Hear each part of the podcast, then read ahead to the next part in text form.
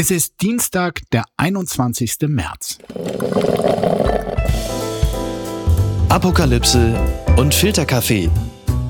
Die frisch gebrühten Schlagzeilen des Tages mit Markus Feldenkirchen. Einen wunderschönen guten Morgen. Herzlich willkommen zu Apokalypse und Filterkaffee, dem Nachrichtenmüsli am Dienstag. Tja, und wenn Sie mich jetzt sehen könnten, dann sehen Sie einen, der mit wirklich großem Respekt nach oben schaut auf diesen Berg an gewichtigen, auch komplizierten Themen, die sich heute Morgen da wieder aufdrängen. Und deshalb bin ich einfach sehr glücklich, dass ich Begleitung habe bei diesem steilen Anstieg. Sie ist Journalistin, Moderatorin, Podcasterin. Seit neuestem moderiert sie Deutschland 3000, ihren neuen Talk in der ARD Mediathek, bei dem sie immer donnerstags die Themen der Woche mit zwei klugen und meinungsstarken Gästen bespricht. Ich habe heute ja wirklich Ähnliches vor, brauche dafür aber nur einen Gast, denn sie ist klug und meinungsstark für zwei. Herzlich willkommen, Eva Schulz. Ja, guten Morgen, Markus. Äh, sag, was macht dieser Frühlingsbeginn, den wir heute haben, mit dir? Oh, ich muss gestehen, ich habe äh, bisher noch gar nicht so viel davon mitbekommen. Ich verbringe gerade viel Zeit im Büro oder in unserem neuen Studio, weil sich da alles erstmal einspielen muss. Aber generell tut's natürlich richtig gut. Also alleine jetzt mal so die dicken Wintermäntel wieder drinnen lassen zu können und so ein paar Sonnenstrahlen am Tag einzufangen, macht für mich auf jeden Fall richtig gute Laune. Und die ersten Kirschblüten habe ich in Berlin sogar gesehen. Okay, da musst du mir mal zeigen, wo ich die finde. Bei mir ist da hier noch alles ziemlich trist. Okay, kommt noch später der Geheimtipp. Aber okay. wir starten erstmal hiermit. Die Schlagzeile des Tages. Zu Besuch bei einem alten Freund.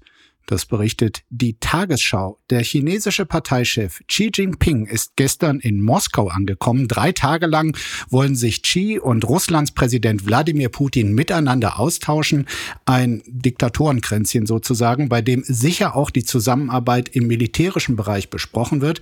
Für Putin kommt der Besuch des chinesischen Parteichefs kurz nach der Veröffentlichung des Haftbefehls des Internationalen gegen ihn gerade richtig. Immer wieder betont Putin ja, wie gut es um die Beziehung zwischen den beiden Ländern stünde. Sie sei, Zitat, ein Musterbeispiel für die Zusammenarbeit von Großmächten im 21. Jahrhundert. Ich sag mal so, wenn einer von den beiden mal bei äh, Last One Laughing mitmachen würden, dieser Sendung, bei der hm. der oder diejenige gewinnt, der niemals lacht, da wäre ihnen der Sieg schon sicher. Also wie trostlos wird das? Ja, hätte gute Chancen, da hast du recht. Ja, trostlos. Ich glaube, für die beiden wenig. Ne? Sie haben ja äh, ganz, äh, glaube ich, ganz klare Ziele, die sie damit verfolgen und auch Bilder, die sie produzieren wollen. Ich weiß nicht, ob du das gestern gesehen hast. Normalerweise trifft Putin sich ja gerne an diesem enormen sechs Meter langen weißen Tisch, an dem auch Olaf Scholz schon Platz genommen ja. hat. Aber jetzt haben die beiden ja an so einem ganz kleinen Tisch gesessen, haben buchstäbliche Nähe ausgedrückt da vor einem ganz Kamin. Intim. Und das ist natürlich ein kompletter Kontrast äh, zu den Bildern, die Putin äh, zuletzt sonst produziert hat, wenn er überhaupt mal einen oder eine Staatenlenkerin getroffen hat. Das kam ja seit äh, Kriegsausbruch so gut wie gar nicht mehr vor. Okay, also ziemlich intim die beiden. Ist ja wirklich interessant, dass der weithin gefürchtete Putin in dieser speziellen Konstellation eher so wie der kleine Dackel äh, wirkt, wie ein Mini-Despot. Xi Jinping ist wirklich, also für mich der mächtigste und vermutlich auch mittlerweile gefährlichste Diktator der Gegenwart. Äh, Gerade erst hat er sich mit 100 Prozent der Stimmen vom Nationalen Volkskongress mhm. äh, äh, zum dritten Mal zum Präsidenten küren lassen. Also davon kann nicht nur Wladimir Putin nur träumen von solcher Zustimmung, selbst Martin Schulz. Ich meine, das Rollenverhältnis der beiden ist klar, oder? Ja, das denke ich auch. Wladimir Putin hat nicht mehr viele, zu denen er sich hinwenden kann, gerade wenn es um die erwähnten Waffenlieferungen geht, von denen du sprichst, aber ja auch hinsichtlich von Wirtschaftsbeziehungen. Einer der wichtigsten Berater von Putin hat ja gesagt, das ist hier ein Wirtschaftstreffen und nicht irgendwie schöne Bilder, das, was ich daraus ja ziehe, sondern der sagt, es geht um Verhandeln, Verhandeln, Verhandeln. Und das äh, wissen wir auch. Seit Xis Amtsantritt hat sich das Handelsvolumen zwischen China und Russland mehr als verdoppelt innerhalb mhm. von nur zehn Jahren. Und da geht es eben unter anderem auch um die Abnahme von Öl und Gas. Dafür hat Putin gar nicht mehr so viele Leute, denen er das verticken kann. Ja, aber China ist da natürlich natürlich ein, ein großer und auch dankbarer Abnehmer. Mhm. Und auch, ähm, ich meine, für die Produktion der Waffen, die äh, in Russland ja noch weiter munter laufen soll, da braucht es natürlich äh, nicht nur Stahl und anderes Material, sondern vor allem auch Technologie-Chips. Und die kommen tatsächlich aus dem Westen nicht mehr an. Aber es heißt, China sei so eine Art Zwischenlager. Also äh, die dürfen im Westen noch einkaufen und geben es dann zum Teil an die Russen weiter. Also mhm. umso wichtiger mhm. ist ein gutes Verhältnis zu China und umso klarer ist, dass Russland in diesem Verhältnis mittlerweile ganz klar zum Bittsteller geworden ist. Mhm. Aber das heißt, du gehst auch davon aus, dass China weiterhin diese Linie fahren wird, keine klaren, eindeutigen Waffen zu liefern, sondern eher so Chips oder andere Bestandteile, die Russland dann weiterverarbeiten ja, ich, kann, um sich da so. Ich glaube, alles, was, was Russland einfach zur eigenen Produktion von Waffen mhm. braucht, äh, also sowohl Waffen als auch Munition produziert ja Russland äh, nach wie vor. Da darf man man sich nichts vormachen, äh, fleißig und munter und mehr als der Westen zusammen es wohl schafft. Und ja, China ist da, glaube ich, sehr, sehr wichtig für. Ja, und will sich natürlich gleichzeitig irgendwie in eine neue Rolle begeben, global, ne? Und ein Mittler werden wie, keine Ahnung, vielleicht die USA es im Kalten Krieg waren. Und das finde ich auch gerade angesichts dieses Führers, den du beschreibst, noch eine sehr befremdliche Vorstellung. Jetzt hat China ja Ende Februar auch einen Zwölf-Punkte-Plan für den Frieden, den vermeintlichen in der Ukraine, vorgelegt, äh, als sei es eben so eine Art neutraler mhm. Vermittler. Jetzt kann man allerdings auch einen skeptischen Blick darauf haben und sagen, dass es ein, ein schlecht kaschierter pro-russischer Plan gewesen, in dem zum Beispiel ein Ende der Sanktionen gegen Russland gefordert wird. Ich meine, auch viele Linke in Deutschland ähm, haben ja die Hoffnung, dass mit China quasi der Weg zum Frieden in der Ukraine geebnet wird. Teilst du diese Hoffnung?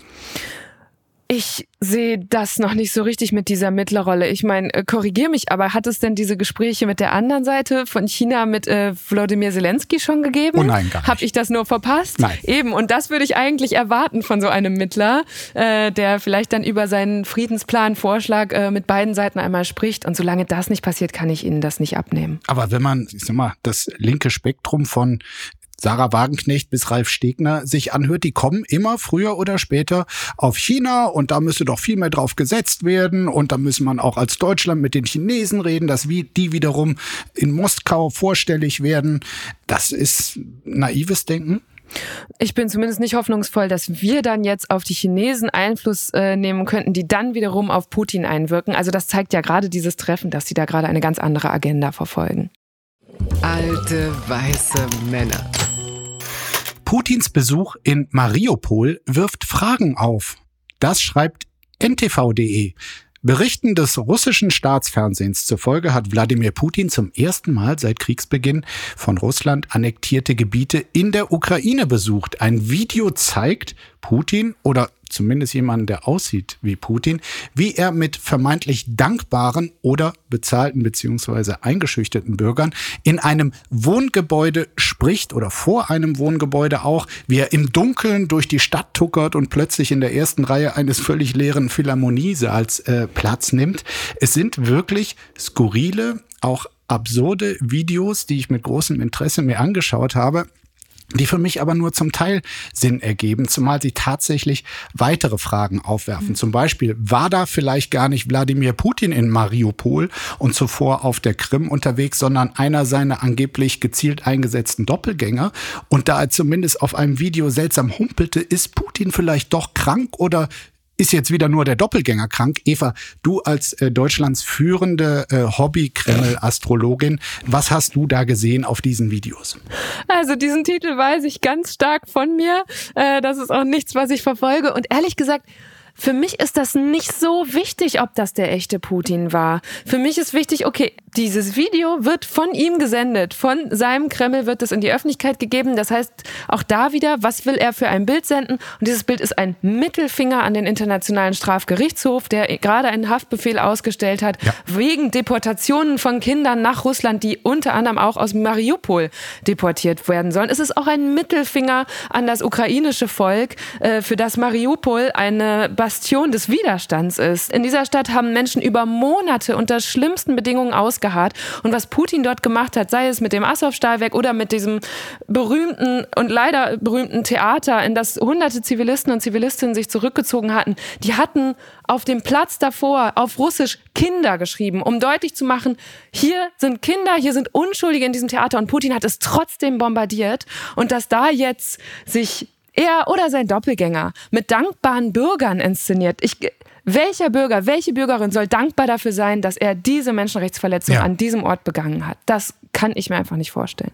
Ich kann es mir auch noch schwer vorstellen. Es ist wahrscheinlich auch bezeichnend, dass all diese Aufnahmen im Dunkeln äh, stattfinden. Mhm. Also auch der durch Mariupol cruisende ähm, mhm. Putin oder sein Doppelgänger.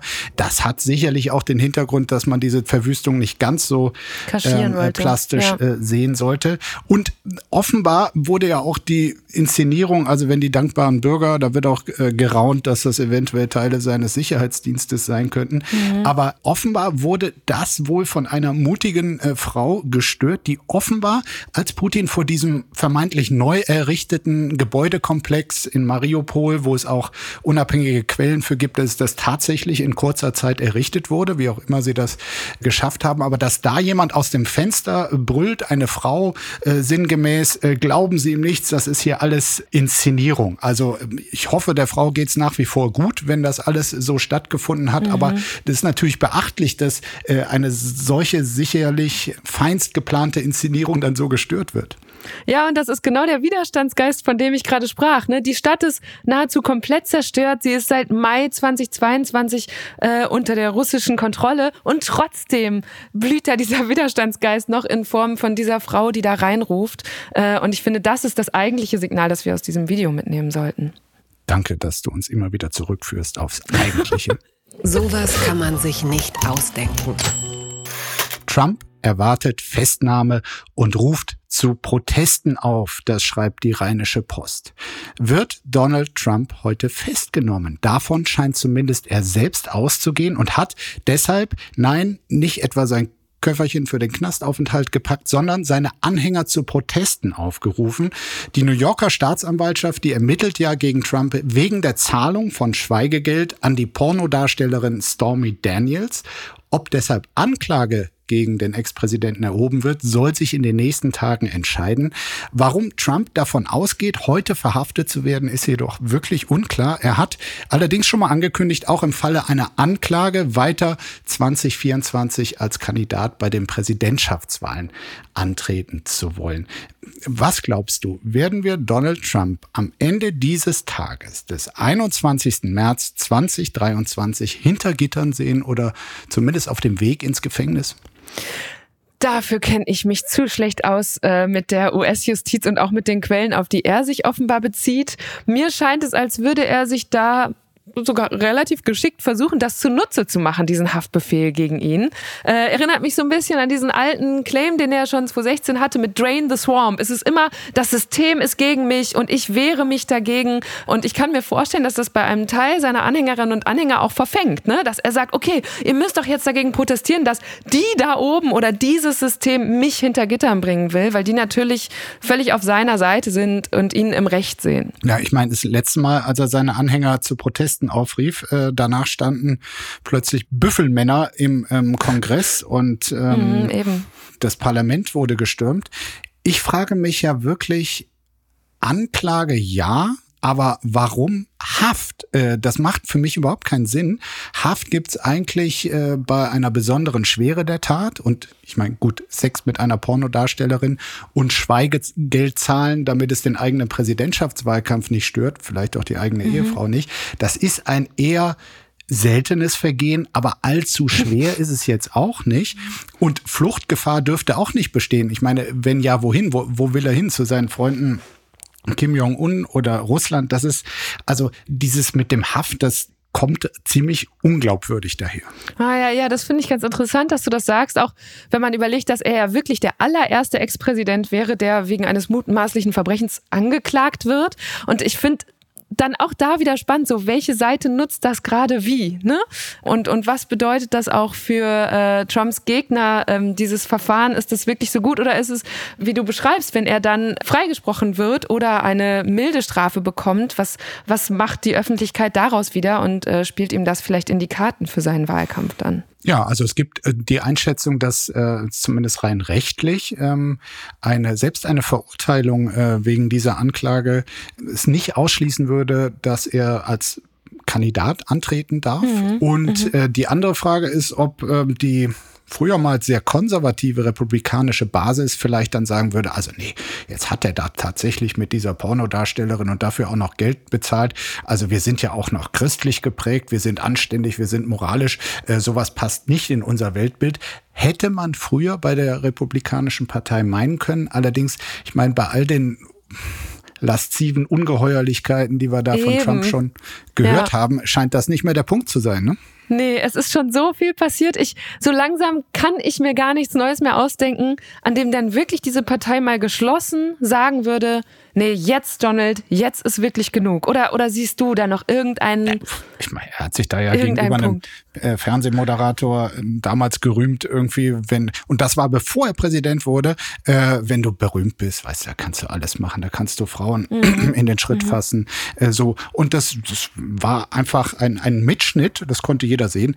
Es hat die offenbar nicht gestört. Ja. Ja, er hat danach gewonnen. Ja. Also insofern. Sehr unterhaltsam ist übrigens, äh, habe ich mir angeschaut, der, der Twitter-Account von Stormy Daniels selbst. Die hat also auch eine mm. Menge Follower und die geht auch durchaus auf die aktuelle Debatte, auch auf die Gerüchte rund um Trump ein und wird natürlich auch mächtig von Trump-Anhängern äh, beschimpft. Und wie sie darauf reagiert, äh, da muss ich dann doch lachen weil sie spricht da nie von Trump oder dem Ex-Präsidenten, sondern nennt ihn in ihren Tweets immer nur den Tiny, also den Kleinen. Und das ist wohl eine Anspielung auf ein Körperteil und es sind, so viel sei verraten, nicht seine Hände. Werbung. Mein heutiger Werbepartner ist Euro Wings. Es ist äh, in den letzten Monaten so gewesen, dass man an manchen Tagen, wenn es gerade mal wieder 8 Grad und Regen war, schon dachte, ach, ich würde jetzt doch ganz gerne mal vielleicht mal äh, irgendwo anders sein, wo es ein bisschen netter ist. Wie komme ich denn da am schnellsten hin? Oder der eigene Verein ist etwas überraschend in Europa sehr erfolgreich und man möchte ein Auswärtsspiel besuchen und da vielleicht jetzt nicht unbedingt mit dem Lastenrad hinfahren. Und da kommt Eurowings ins Spiel. Es ist die führende Value Airline Europas, die versucht den Menschen auch in turbulenten Zeiten wie Klimawandel, Wirtschaftskrise, globaler Instabilität oder steigenden Preisen zumindest beim Fliegen ein Gefühl von Leichtigkeit zu geben. Zum Beispiel durch smarte und lebensnahe Services. Und da kommt zum Beispiel die Option Flex Light ins Spiel. Da kann man bis zu 40 Minuten vor Abflug, da kann der Flug ab 10 Euro umgebucht werden. Das ist natürlich fantastisch, gerade wenn man so ein dynamisches Leben führt, wie ich es tue. Außerdem gibt es sogenannte grüne Tarife bei Eurowings. Das bedeutet, sie bieten nachhaltigeres Reisen mit verschiedenen Möglichkeiten an. Gegen einen geringen Aufpreis kann man sich für eine Reduktion oder Kompensation der CO2-Emissionen entscheiden und da fliegt man dann doch mit einem etwas besseren Gefühl. Das bedeutet, die Entscheidung für eine Reduktion der CO2-Emissionen bedeutet eine Entscheidung für nachhaltige Treibstoffe. SAF ist ein Kraftstoff mit bis zu 80 Prozent weniger CO2-Emissionen als herkömmliches Kerosin und wird hauptsächlich aus biogenen Reststoffen wie zum Beispiel Speiseölresten gewonnen. Das habt ihr auch noch nicht gewusst, oder? Ich auch nicht. Finde ich aber großartig. Die reine Kompensation unterstützt zu 100% Klimaschutzprojekte. Für Nachhaltigkeitsoptionen kann man sich sowohl während als auch nach der Buchung des Fluges entscheiden. Mit all diesen Möglichkeiten bietet Eurowings seinen KundInnen ein entspannteres Reiseerlebnis. Also jetzt das gesagt habend, fühle ich mich auch schon deutlich entspannter. Alle Infos zum entspannten Reisen mit Eurowings findet ihr auf eurowings.com und wie immer auch in den Show Notes. Endgültig zu weit gegangen. Es ist, in Klammern, fast noch nicht zu spät. Das schreibt der Spiegel über den Bericht des Weltklimarats. Äh, ja, dieser Rat hat am Montag seinen Abschlussbericht vorgestellt. Darin wird deutlich, dass wir nur noch die Wahl haben zwischen einer gemäßigten Erwärmung und einer unkontrollierten Erwärmung der Welt, in der ganze Ökosysteme unwiederbringlich ihre Kipppunkte überschreiten.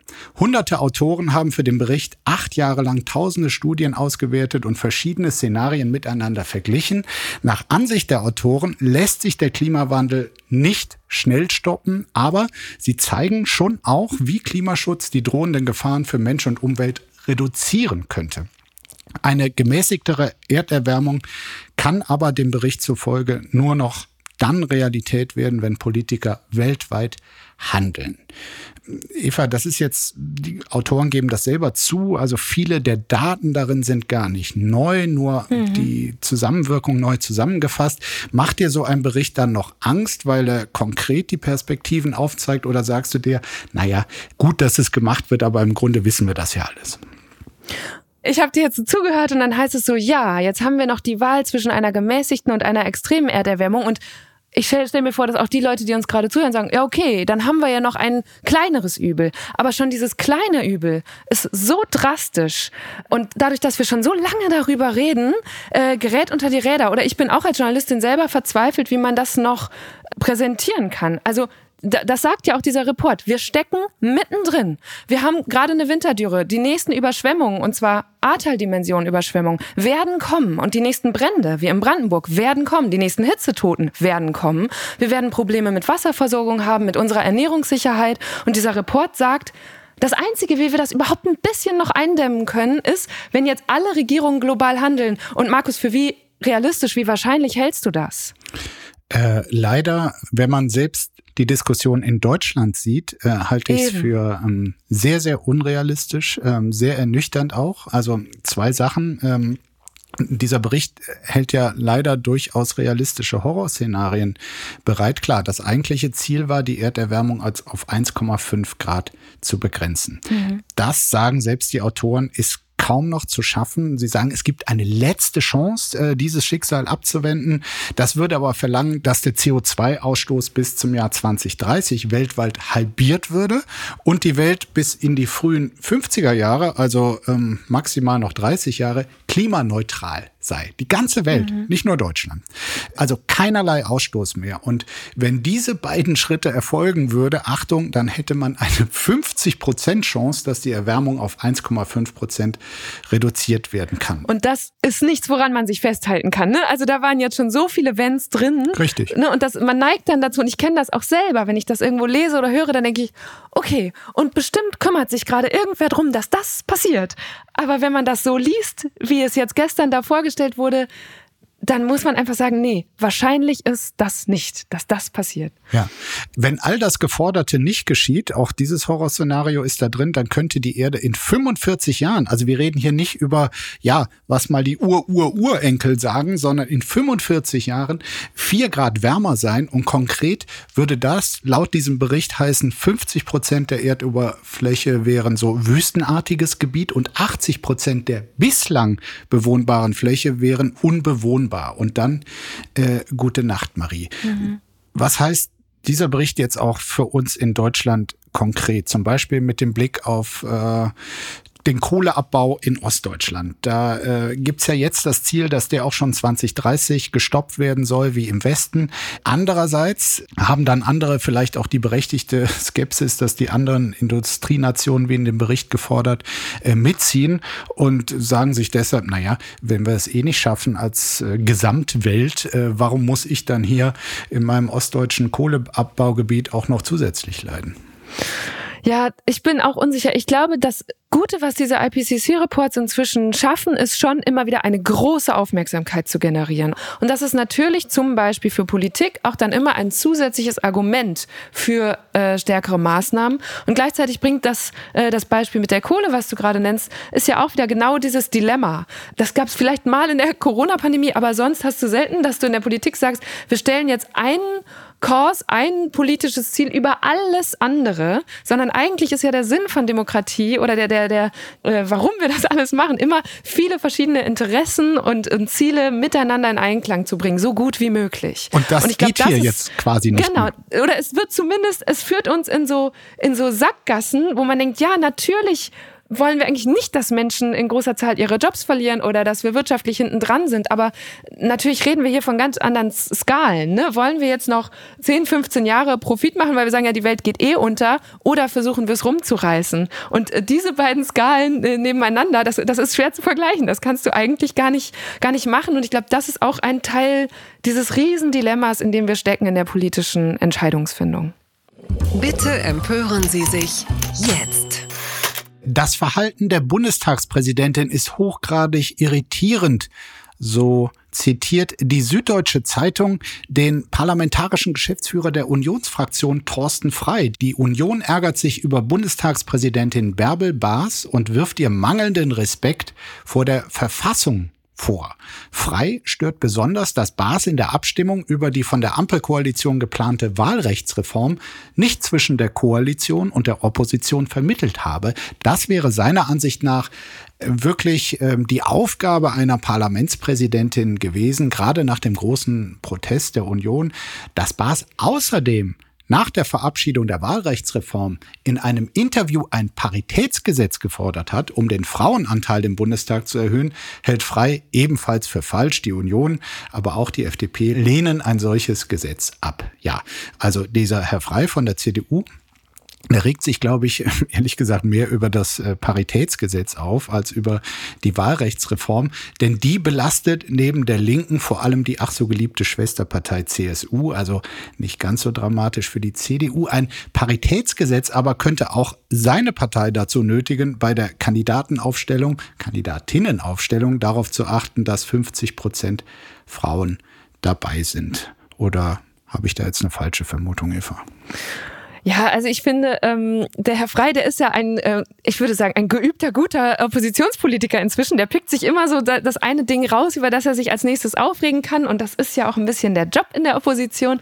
Ich finde aber hier die Kritik, die geht ein bisschen äh, krude drumrum. Ich finde das nicht mangelnden Respekt vor der Verfassung, wenn die Bundestagspräsidentin laut darüber nachdenkt und eine Debatte vorantreibt darüber, wie man ihren Bundestag repräsentativer gestalten kann. Das ist doch eigentlich, äh, passt das doch gerade zu dem Amt. Klar, ihr Vorgänger Wolfgang Schäuble hätte es anders gemacht, aber ich finde, das gehört auch dazu, dass jeder so für sich äh, definiert und jede, wie sie denn dieses Amt ausüben möchte. Und sie hat das ja, diese, diesen Wunsch nach der Parität, da hat sie ganz explizit gesagt, sie möchte möchte darüber nachdenken, wie man das zumindest bei der Aufstellung der Kandidierenden verfassungskonform äh, gestalten könne. Und das ist für mich ein lautes Nachdenken, ein Fragezeichen und nicht mangelnder Respekt vor der Verfassung. Ja, also was äh, die Bestrebung, mehr Parität im Parlament zu haben, bin ich äh, voll bei dir.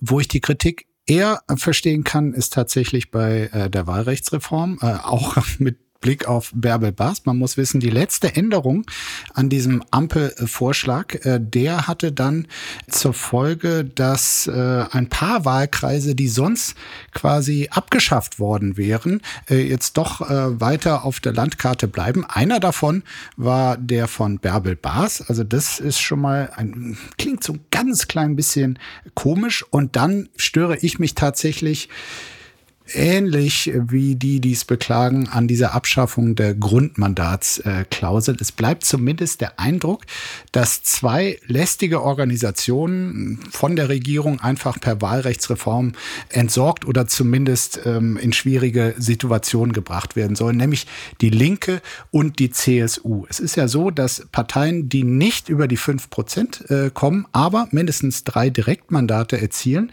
trotzdem in der Größe einer ganzen Fraktion Situation, wie wenn sie 4,8 Prozent hätten, dann äh, so viele Abgeordnete haben. Die Linke hat, glaube ich, jetzt dadurch, dass sie drei Direktmandate gewonnen hat, 38 oder 39 Abgeordnete im Parlament und eben nicht nur drei. Und für die CSU ist das Ganze jetzt auch interessant, weil bei der letzten Wahl, klar, es war eine schwache Wahl, Armin Laschet war der Kandidat, kam sie bundesweit, die CSU nur auf 5,2 Prozent. Wäre sie unter der 5-Prozent-Hürde wenn künftig die Union mal noch schlechter abschneiden würde, dann würden auch die ganzen 40 oder 41 Direktkandidaten tatsächlich nicht im Bundestag sein. Und da kann ich schon verstehen, dass die jetzt sagen, sag mal, wollt ihr euch das Parlament so zimmern, äh, wie ihr es gerne hättet? Was hättest du denn als Alternative gesehen? Ich finde es schon richtig, dass äh, jemand, solange man dieses System hat, man kann ja grundsätzlich darüber reden, ob wir ein Mehrheits- oder ein Verhältniswahlrecht hat, aber dass jemand, der einen Wahlkreis gewinnt, im deutschen Bundestag mhm. ist mhm. und dass das auch unabhängig davon ist, wie viel Prozent die Partei bundesweit erzielt. Jetzt mhm. ist es für eine Regionalpartei natürlich dann noch schwieriger.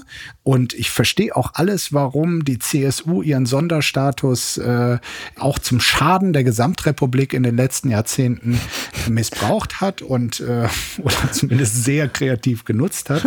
Und dass man da gewisse Gelüste hat und trotzdem sieht es für mich tatsächlich eher nach so einem, okay, das Problem können wir uns auf diese Art eventuell entledigen aus. Hm.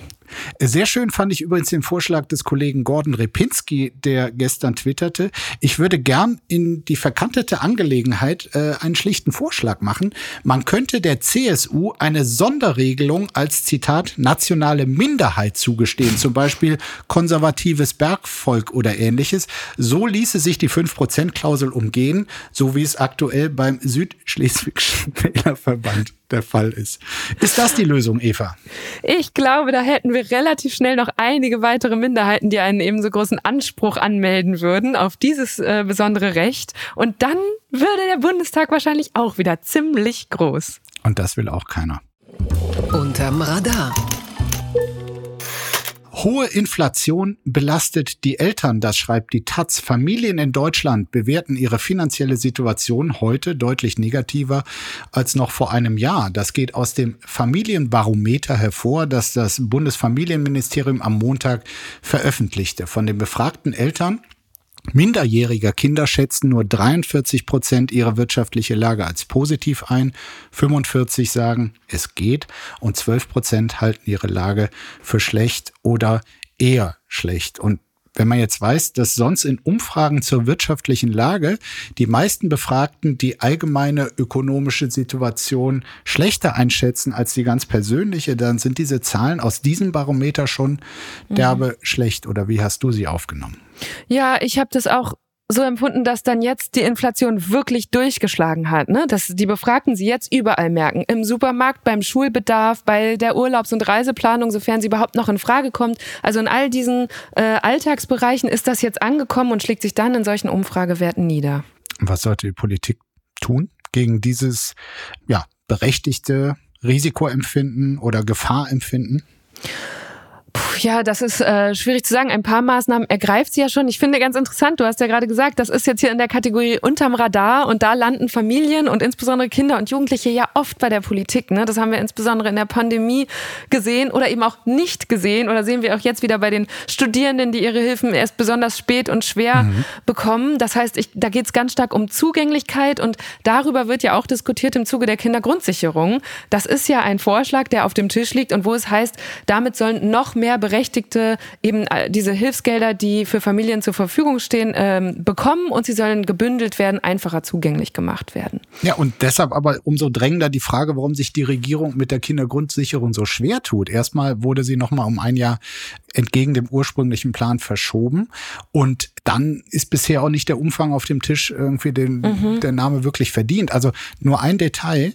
Offenbar sind da 15 Euro im Monat für Musik und Sport für ein Kind vorgesehen. Und jetzt versucht mal, liebe Politiker, eurem Kind mit 15 Euro im Monat ein Instrumentspielen beizubringen oder ein ordentliches äh, Training zu ermöglichen. Also stimmen da die Prioritäten?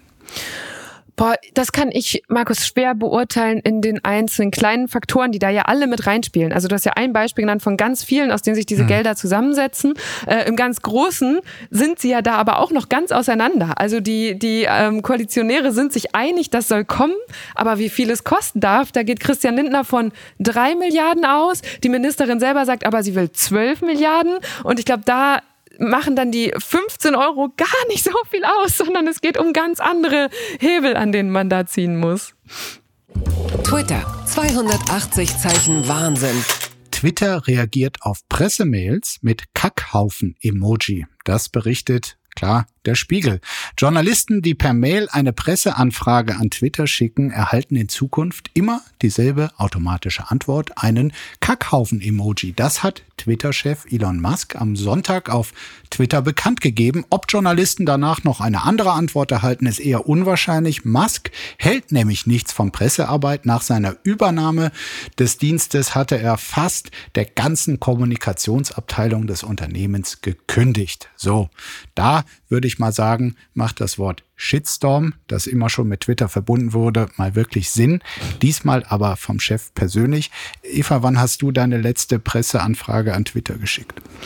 Ich bin zum Glück mit Twitter nicht journalistisch befasst. Ich nutze diesen Dienst auch kaum noch. Ich ärgere mich selber, dass ich, ich habe schon noch mehrmals am Tag diesen Reflex, in so einer langweiligen Sekunde diese App zu öffnen und mal kurz durchzuscrollen. Aber ich finde nicht Shitstorm, sondern Shitshow ist eigentlich das, was ich inzwischen damit verbinde, seit Elon Musk da übernommen hat. Und dafür steht dieses Emoji jetzt natürlich auch äh, bildhaft. Wollen wir nicht einfach gemeinsam noch eine letzte Presseanfrage an Twitter schicken? Du, das kannst du gerne machen. Hast du gerade dein, dein E-Mail-Programm offen? Lass doch mal fragen, wie lang geht das noch? Was soll ich schreiben? Dear Mr. Musk, ich, ich habe nicht mehr so viele Fragen an diesen Mann und dieses Unternehmen. Was? Are you alright? Ja, das können wir uns, glaube ich, fast selber beantworten, aber schau mal, was kommt. Aber ich finde, du solltest auch durch höflich unterschreiben. Man muss ja sich nicht auf das Niveau einlassen. Kindest regards. Ja. Eva und Markus. So, schauen wir mal, äh, was kommt. Kann es eventuell sein, also jetzt mal nur so ganz äh, hypothetisch, dass Elon Musk auf dem Humorlevel eines fünfeinhalbjährigen einfach so stehen geblieben ist. Also dass sich die Milliarden zwar gemehrt haben mit der Zeit, aber nicht unbedingt auch das ähm, Sozialverhalten Fortschritte erfahren hat. Ja, ich kenne zumindest niemanden, der älter ist als sechs Jahre und diese Emojis noch irgendwie äh, vernünftig benutzt. Dazu würde das auf jeden Fall passen zu deiner These. Natürlich ist es aber wirklich traurig, dass jemand, der irgendwie so für Freedom of Speech äh, einsteht, dann die Institutionen, die so wichtig sind, um diese Freiheit zu sichern, dermaßen vorführt und überhaupt nicht ernst nimmt. Ne? Also es könnte so schön sein mit Twitter und jetzt geht es so bergab seit so vielen Monaten äh, und das ist natürlich eigentlich wirklich schade und das ist wieder so ein Moment, wie wir es eben mit Putin hatten und seinen Doubles und der Satire, die daraus entsteht. Man lacht darüber, aber das Lachen bleibt ähm, im Halse stecken. Und das sagst du übrigens heute am 17. Geburtstag von Twitter. Also heute vor 17 Jahren im März, am 21. März 2006 verschickte Twitter-Mitgründer Jack Dorsey persönlich den ersten äh, Tweet kein Kack-Emoji. Und äh, nach 17 Jahren später, ähm, ich meine, du hast schon gesagt, du hast dich selber mehr und mehr zurückgezogen von dieser Plattform.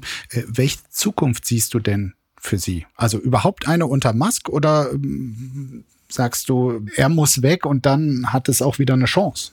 Na, jetzt, wo du gerade sagst, 17 würde ich ja hoffen, oder sagen, höchste Zeit, dass das Ding aus der Pubertät mal rauskommt und vielleicht bald erwachsen wird. Jetzt hat man in den USA dafür ein paar Jahre mehr, volljährig erst ab 21. Vielleicht geht's ja schon schneller, dass die Vernunft wieder einkehrt. Es wäre zu hoffen, aber ich bin mir nicht sicher. Und mit dieser äh, zumindest Hoffnung am Ende verabschiede ich mich heute auch äh, von dir, liebe Eva. Vielen Dank, äh, dass du mit mir diesen Pfad gegangen bist, überall diese das schwierigen Müsli Themen. geteilt. auch das, genau. Äh, es war mir eine große Freude und äh, hoffentlich demnächst mal wieder. Vielen Dank und einen schönen Tag dir. Danke für die Einladung, dir auch. Apokalypse und Filtercafé ist eine Studio Bummens Produktion mit freundlicher Unterstützung der Florida Entertainment. Redaktion Lena Fränking und Marie-Sophie Schiller. Executive Producer Tobias Baukage. Produktion Hanna Marahiel. Ton und Schnitt Niki Fränking. Stimme der Vernunft und unerreicht gute Sprecherin der Rubriken Bettina Rust.